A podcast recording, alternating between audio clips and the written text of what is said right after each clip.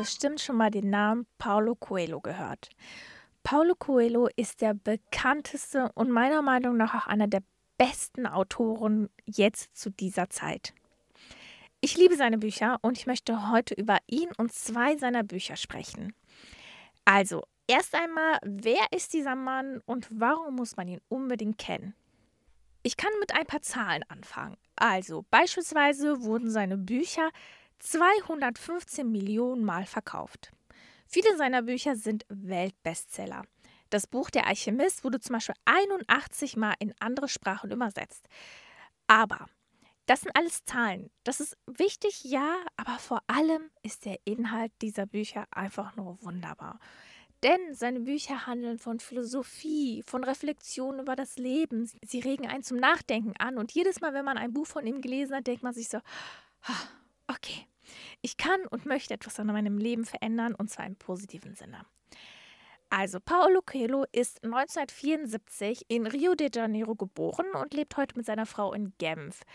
Und man muss dazu sagen, dass wirklich all seine Romane Weltbestseller sind. Vor allem hat er aber eine ganz interessante Geschichte, wie er überhaupt aufgewachsen ist. Denn wenn man weiß, wie er aufgewachsen ist, dann versteht man auch viele seiner Bücher. Paulo Coelho ist relativ gut bürgerlich aufgewachsen. Sein Vater war Ingenieur und seine Mutter Hausfrau. Und er hat eine jüngere Schwester. Und das Interessante ist, er war auch sehr religiös, also er ist auch sehr religiös aufgewachsen. Zum Beispiel besuchte er als Junge eine christliche Schule. Danach studierte er Rechtswissenschaften. Das Witzige ist, sein Vater wollte wohl gar nicht, dass er Rechtswissenschaften studiert, weil sein Vater eigentlich wollte, dass er Ingenieur wird. Aber Paulo Coelho brachte das Studium auch tatsächlich gar nicht zu Ende. 1970 brach er das Studium ab und dann reiste er zwei Jahre als Hippie durch die Welt. Diese Zeit ist tatsächlich sehr interessant, denn in vielen seiner Bücher findet man viele Rückschlüsse daraus. Also er beschreibt zum Beispiel ganz viele Landschaften, die er selber besucht hat. Und man hat wirklich das Gefühl, dass man vor Ort ist, weil er selber vor Ort war. Ich habe heute zwei Bücher von ihm mitgebracht. Es ist nicht Der Alchemist, das zeige ich schon mal von vornherein. Wer den Autor kennt und liebt, und ich bin mir ziemlich sicher, dass viele ihn kennen, dem fällt immer zuerst Der Alchemist ein. Ja, Der Alchemist ist, glaube ich, so einer seiner besten Bücher, wenn nicht genau das beste Buch. Deswegen gehe ich gar nicht darauf ein, aber ich habe zwei andere Bücher, die tatsächlich meiner Meinung nach genauso gut sind. Wobei, wenn ihr das allererste Mal etwas von Paulo Coelho lesen wollt, dann liest Der Alchemist. Ich lasse das jetzt mal so unkommentiert und präsentiere euch jetzt die zwei anderen Bücher von ihm. Also ich habe hier ein ganz interessantes Buch in meiner Hand und zwar die Schriften von Accra. Ich hatte ja vorhin gesagt, dass äh, Paulo Coelho sehr religiös aufgewachsen ist. Und tatsächlich ist dieses Buch, glaube ich, eines der religiösesten von ihm. Es ist aber insofern interessant, weil egal welcher Religion ihr angehört, ob ihr glaubt oder nicht glaubt, ihr werdet euch in diesem Buch wiederfinden. Ich lese euch einmal kurz vor, was auf dem Rücken steht. Er ist vor langer Zeit auf der Suche nach Abenteuern und Reichtum in die Welt hinausgegangen und zufällig in Jerusalem gelandet. In einer magischen Nacht, als ein feindliches Heer die Stadt bedroht und alles verloren scheint, antwortet der geheimnisvolle Fremde auf die großen Fragen der Menschen, die über die Jahrtausende immer wieder gestellt wurden. Also, dieses Buch handelt eigentlich von einem sehr, sehr traurigen Ereignis, und zwar geht es um die Kreuzzüge. Tatsächlich werdet ihr aber nicht so viel davon mitbekommen, weil dieses Buch die Nacht, also es gab ja mehrere Kreuzzüge, aber eine Nacht vor den Kreuzzügen erzählt. Und zwar geht es um das Jahr 1099, aber nur für die Christen. Für die Juden geht es um das Jahr 4859 und für die Muslime geht es um das Jahr 492. Ihr merkt gerade, okay, warum sind die Christen in diesem Jahr und die Juden schon viel weiter und die Muslime noch ganz jung? Das liegt daran, weil Juden, Muslime und Christen früher ganz andere Zeitrechnungen hatten. Die Christen für die war das Jahr 1099, also nach Christus. Die Juden, weil es ja die älteste Religion ist, hatten schon das Jahr 4859 und die Muslime hatten gerade mal 492, weil die Muslime noch die jüngste Religion zu diesem Zeitpunkt waren. Das heißt, diese ganzen verschiedenen Religionen haben zusammen in Jerusalem gelebt, aber hatten trotzdem unterschiedliche Zeitrechnungen. Alle leben beieinander, so müsst ihr euch das vorstellen, und sie wissen, okay, es kommen Kreuzritter und sie werden die Stadt angreifen. Das ist die Ausgangssituation, in der sie alle gerade leben. Und das ist quasi der Tag davor. Ein Tag kurz bevor die Stadt angegriffen wird. Und dieses Buch erzählt davon, was die Menschen machen. Die Menschen versammeln sich alle auf einem Marktplatz, so stelle ich mir das zumindest vor, und fragen den Weisesten unter ihnen verschiedene Fragen. Und der Weiseste, der Kopf in diesem Fall, erzählt. Also, einer fragt zum Beispiel, spricht zu uns über die Niederlage und der Kopte erzählt über die Niederlage. Dann eine andere Sache, und was ist mit dem Besiegten? wollte jemand wissen, und dann erzählt der Kopte wieder eine Geschichte dazu. Oder erzähl uns über das Alleinsein. Und so geht es in dem Buch die ganze Zeit weiter. Also, da sind diese verschiedenen Religionen. Sie stehen kurz vor dem Kreuzzug und sie stehen auf diesem Marktplatz und fragen den Kopten verschiedene Sachen. Und der Kopte erzählt vom Leben. Er erzählt davon, nicht aufzugeben. Er erzählt davon, weiter zu leben. Er erzählt vom Alleinsein, von der Niederlage, von Sieg, von verschiedenen Sachen. Und ich muss auch ehrlicherweise sagen, also dieses Buch, es ist eine unglaubliche Spannung in diesem Buch, weil du weißt, diese Menschen werden einen Kreuzzug erleben. Etwas sehr Schreckliches in der Geschichte der Menschheit. Und sie sind hier und reden. Und man muss dazu sagen, dass dieses Buch tatsächlich ein sehr großer Erfolg war. Ich lese mal ein paar Stimmen vor. Hier eine Stimme aus dem Handelsblatt von Thorsten Giersch. Die Geschichte spielt an einem Nachmittag und sie lässt sich auch in dieser Zeit lesen. Und man fühlt sich danach besser, spätestens beim zweiten Lesen sogar ein kleines wenig weiser. Und hier eine Stimme aus Wien von der Kronzeitung. Der Roman ist so etwas wie eine Fanbibel, ein Testament für die neue Generation. Und hier eine Stimme aus Hamburg. Ein Roman über den Sinn des Lebens, der beste Coelho seit der Alchemist. Wobei ich dazu sagen muss, ich finde tatsächlich, der Alchemist ist besser als dieses Buch. Aber es ist wirklich verdammt gut. Was ich tatsächlich nicht sagen würde, ich finde nicht, dass es eine Fanbibel ist. Ich finde, dass dieses Buch alle Religionen, unabhängig davon, woran sie glauben, was für Menschen sie sind, einfach vereint.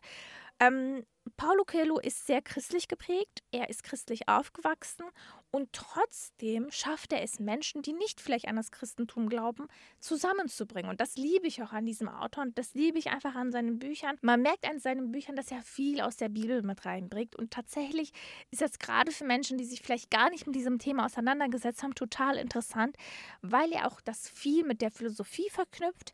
Er macht einem deutlich, warum es in diesem Leben verschiedene religiöse Züge gibt und das liebe ich auch an ihm. Und das, obwohl er so eine spannende und auch schreckliche Sache wie die Kreuzzüge in einem Buch zusammenfasst und trotzdem so eine Spannung hinbekommt. Ein anderes Buch von ihm, das habe ich jetzt auch hier vor mir, ist Die Hexe von Portobello. Also ich habe dieses Buch geschenkt bekommen und dachte, ich liebe die Bücher von Paulo Coelho, aber ich dachte, hm, ich fand es erstmal nicht interessant, was am, im Hinterrücken steht. Ich lese euch das einmal kurz vor. Was macht eine Hexe heute aus? Für Paulo Coelho ist es eine Grenzgängerin zwischen den Welten mit seherischen und heilenden Fähigkeiten. Die Heldin seines neuen Romans ist eine rumänische Zigeunerin aus Hermannstadt, die als Kind von libanesischen Christen adoptiert wurde. Jetzt wohnt sie in London und führt das Leben einer modernen, erfolgreichen jungen Frau. Durch das Tanzen entdeckt sie plötzlich übernatürliche Kräfte in sich, die sie zutiefst zerstören. Und nicht nur sie. Unerschrocken folgt sie jedoch ihren Bestimmungen und lernt, ihren Potenzial zu nutzen. Eine kurze Randnotiz, die muss ich jetzt tatsächlich sagen. Politisch korrekt ist der Begriff Zigeuner nicht, es heißt Sinti und Roma. Ähm, deswegen, aber das ist auch tatsächlich ein altes Buch, aber politisch gesehen ist das nicht richtig. So, jetzt haben wir äh, das nochmal kurz hinzugefügt und jetzt will ich noch was zu diesem Buch sagen. Also, in diesem Buch kommt die Hexe nicht einmal zu Wort. Und das ist auch eine Sache, die einen total verwundert. Man denkt sich, okay, es geht um diese Hexe, aber sie kommt nicht zu Wort. Und man muss dazu sagen, wenn ich das Wort Hexe höre, dann denke ich immer so an Mittelalter oder so. Aber nein, diese Geschichte spielt im Hier und Jetzt. Das Interessante ist, dass alle Menschen, die diese junge Frau kennen, zu Wort kommen und beschreiben, wer sie ist, was sie macht und warum sie so merkwürdig ist. Denn diese junge Frau, so wie es halt in diesem Buchrücken schon heißt, wurde adoptiert und kommt irgendwann nach London und spürt, irgendwas stimmt nicht mit ihr, irgendwas ist anders, irgendwas funktioniert in ihrem Leben nicht. Und all die Menschen, mit denen sie Kontakt hatte, erzählen was genau diese Frau so besonders macht. Das Interessante meiner Meinung nach ist tatsächlich, dass dieses Buch sehr viel Empowerment aussprüht, weil diese junge Frau, die etwas Übernatürliches hat, sich empowert und einfach ihr Ding durchzieht. Und das liebe ich tatsächlich an diesem Buch, wie alle Menschen verwirrt darstellen, wie diese junge Frau ihr Power, ihre Power ausstrahlt. Und auch an diesem Buch werdet ihr wieder merken, dass äh, Paulo Coelho sehr religiös war, ist. Und zwar auf den ersten Seiten gibt es ein Zitat aus der Bibel. Und ich muss sagen, dieses Zitat ist wirklich sehr schön. Es heißt, Niemand zündet ein Licht an und setzt es an einen heimlichen Ort und auch nicht unter einem Schäfel, sondern auf dem Leuchter oder auf das, wer hingeht, das Lichte sehe. Lukas 11,33. Ich interpretiere das so, das ist jetzt meine eigene Meinung. Wenn man etwas machen möchte, wenn man ein Licht anzündet, dann nicht an einem Ort, wo es kein Mensch sieht, sondern dort, wo es jemand sieht.